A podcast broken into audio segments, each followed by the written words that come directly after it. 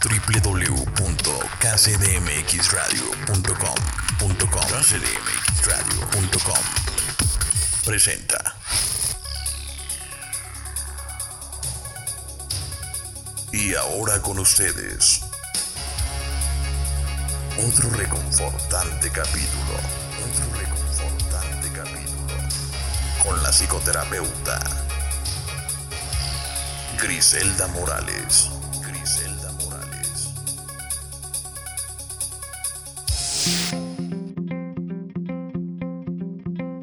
Hola amigos, ¿cómo están? Me da muchísimo gusto saludarlos. Ya casi se acaba el año, estamos en un mes de mis favoritos, noviembre, celebrando el Día de Muertos, que también disfruto muchísimo. Y bueno, bienvenidos a un capítulo más. Este capítulo habla sobre los celos.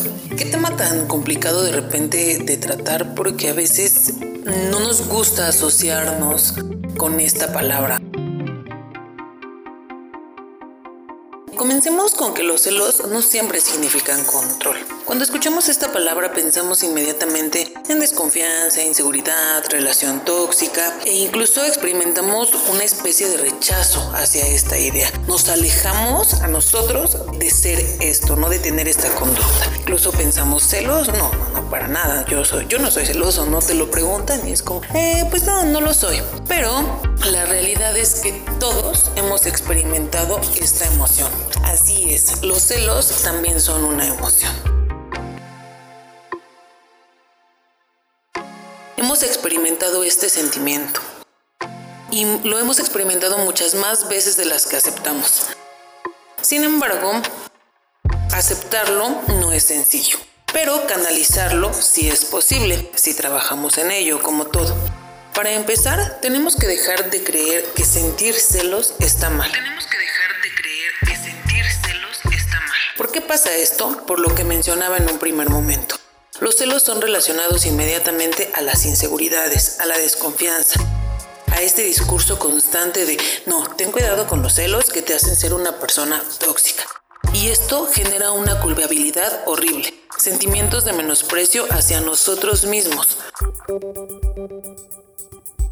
Primero hay que entender que son una emoción, son una emoción y no vamos a poder evitar sentirla, aunque cada persona la perciba, la gestione y reaccione de manera distinta. Son una emoción. Todos podemos sentir celos y no solamente en el aspecto romántico, en todas las relaciones. Amistad, familia, hermanos, obviamente pareja, etc. ¿Por qué surge esta emoción? Para abordar esto es importante recordar que todas las emociones vienen a rescatarnos, a recordarnos, a ponernos a cuestionar sobre nuestra situación de vida, para que nos observemos. Vienen a rescatarnos. Son muchas veces la respuesta a la falta de cuidados y a inseguridades personales, miedos al abandono, etc.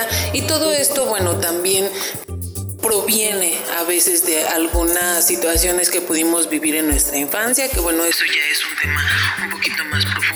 Eh, son la respuesta también a necesidades no cubiertas en la relación, acuerdos que no están funcionando, que no se están cumpliendo y surgen a consecuencia de deshonestidad e infidelidades en la relación. ¿Cómo trabajamos con ello? ¿Cómo trabajamos con ello?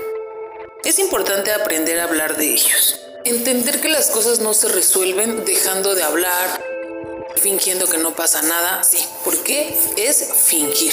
Fingir que no pasa nada solo incrementará esta sensación. ¿Por qué? Porque la atrapamos, la atrapamos, la atrapamos o la evitamos y cuando de repente se llena como eh, este vasito que venimos juntando, explota, revienta con un ataque de ira, de celos, etcétera, ¿no?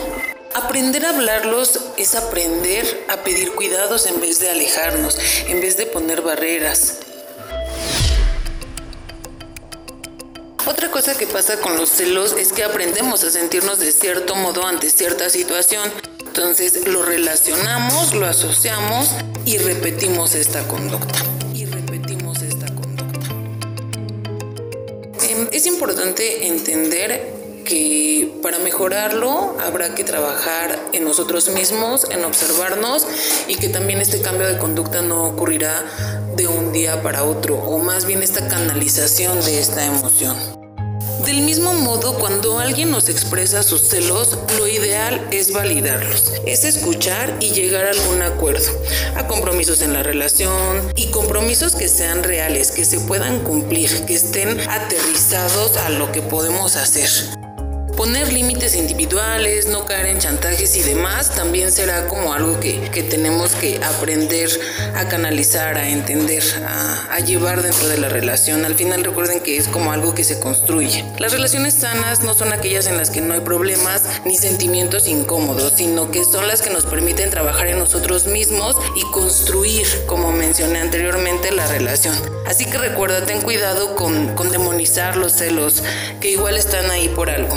Todas las emociones vienen a ayudarnos para que nos observemos, a ver la situación de vida en la que estamos.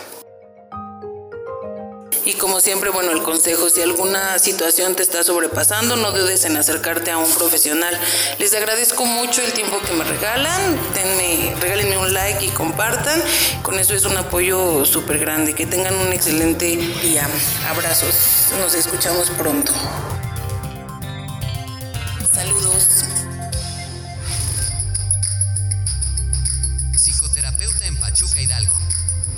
Griselda Morales, ayudándote a caminar de nuevo. Psicoterapia para adolescentes. Psicoterapia para adultos. Orientación a padres. Psicoterapia individual. Psicoterapia infantil. Orientación vocacional. Psicoterapia para parejas y familiar.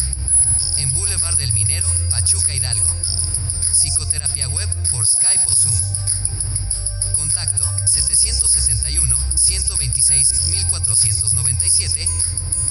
Obtenga la atención que se merece.